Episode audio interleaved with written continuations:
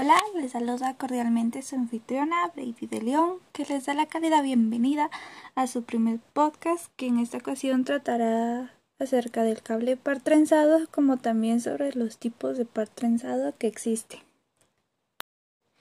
Para empezar con una pequeña introducción, el cable par trenzado es una de las conexiones más utilizadas desde la invención de las redes de datos fue sin duda una revolución en la industria, ya que ingeniosa pero sencilla construcción permitía el alcance a distancias más lejanas al soportar mejor las interferencias y llevar una mejor cantidad de datos y mayor también. El cable par trenzado lleva con nosotros más de 100 años, más concretamente desde el año 1881 Claro que a nivel bastante inferior a lo que hoy en día tenemos, su precursor fue nada más y nada menos que Alexander Graham Bell, el inventor del teléfono y de las primeras redes de comunicación por voz años antes. Los primeros cables presentaban cuatro trenzados por cada kilómetro de distancia o seis por cada milla, la gran ventaja de trenzar los cables es que mejoraban drásticamente su inmunidad a las interferencias electromagnéticas al presentar una organización alternada de los cables. Esto permitía también aumentar las distancias de las comunicaciones y su ancho de banda, por lo que se pudo mejorar la calidad de las comunicaciones bidireccionales. Como su propio nombre lo indica, el cable par trenzado consiste en pares de cables que se entrecruzan en forma de bucle en espiral. Cada conductor individual está fabricado en cobre o aluminio, cubierto de un aislante de plástico individual. Su denominación de pares trenzados es por el hecho de que cada cable contiene varios de estos pares en un encapsulado general, normalmente cuatro para las redes LAN. En general estos cables dan muy buenas prestaciones para redes de área local y en última instancia para enlaces a medida y larga distancia, mientras que existían repetidoras de señal a unos 2 o 3 kilómetros. Las especificaciones más altas de estos cables cuentan con capacidad de hasta 40 GB, pero a distancias reducidas y en entornos bien protegidos. Estos cables no son totalmente inmunes al ruido, como lo pueden ser los cables de fibra óptica, a pesar de que están apantallados y blindados en las categorías más elevadas. El elemento ruido siempre va a decir presente. Algunas de las principales ventajas es que podemos tener mayor posibilidad de alimentar a equipos conectados, PoE, facilidad de utilizar de utilizarlos y de instalarlos. También tienen un bajo coste de fabricación y de adquisición. También cuentan con una gran capacidad de transmisión de datos en redes de área local, tienen rápida conectividad y son actualizables. Y también tienen buena latencia en redes LAN, como se había mencionado anteriormente.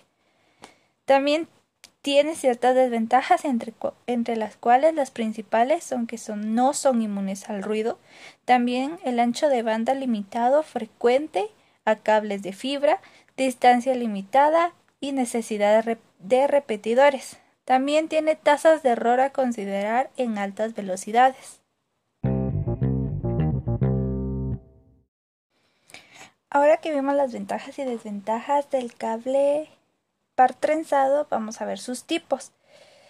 El primero sería el cable UTP, el cual eh, se trata de un cable de par trenzado sin blindaje este tipo de cables contienen sus pares trenzados sin blindar, es decir, entre cada una de las parejas de cables no existe un medio de separación que los aísle de las otras parejas. Casi siempre es utilizado en redes locales de corta distancia, ya que al estar más expuestos, la señal se irá degradando si no se introduce un repetidor de señal cada poco. Estos cables son de bajo coste y normalmente tienen una impedancia característica de unos 100 ohmios. Ahora siguen los cables FTP, los cuales son cable de par trenzado pantallado. En este caso tenemos un cable cuyos pares trenzados están separados entre ellos por un sistema básico basado en plástico o material no conductor. En este caso el apantallamiento no es individual, sino global, que envuelve a todo el grupo de pares trenzados y está construido de aluminio. El cable FTP no cuenta con tan buenas prestaciones como los cables STP, pero sí mejoran a los UTP en cuanto a distancia y aislamiento. Son más utilizados si utilizan el conector RJ45 y su impedancia característica es de alrededor de 120 ohmios. Ahora, los cables STP. Los cables STP o en español par trenzado blindado individual son cada uno de los pares trenzados rodeados de una cubierta de protección normalmente hecha de aluminio. Estos cables se utilizan en redes que requieren más altas prestaciones como los nuevos estándares Ethernet, en donde se necesita un alto ancho de banda, latencias muy bajas y bajísimas tasas de error de bit. Son cables más caros que los anteriores y permiten trazar mayores distancias sin necesidad de repetidor.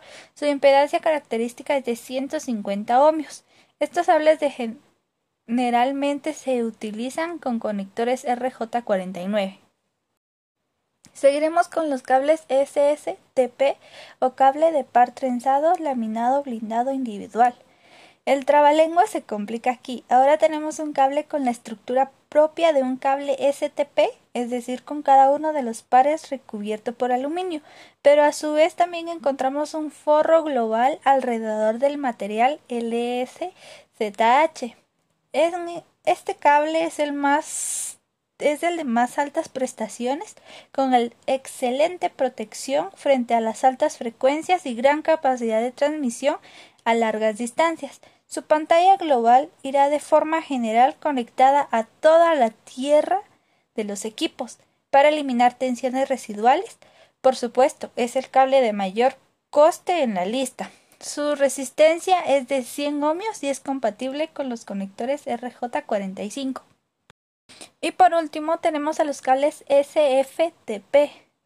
Los cables SFTP o cable laminado apantallado individual, que en este caso es el cable que se basa en la construcción del cable FTP, pero en el apantallamiento global se le ha añadido una malla metálica LSZH alrededor para aumentar el aislamiento de este cable. Al igual que la anterior, esta lámina irá conectada a la toma de la tierra en los dispositivos que la tengan.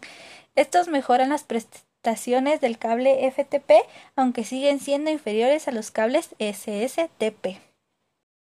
Y con esto daríamos por concluido lo que fue todos los tipos de cables de par trenzado. Muchas gracias por su tiempo.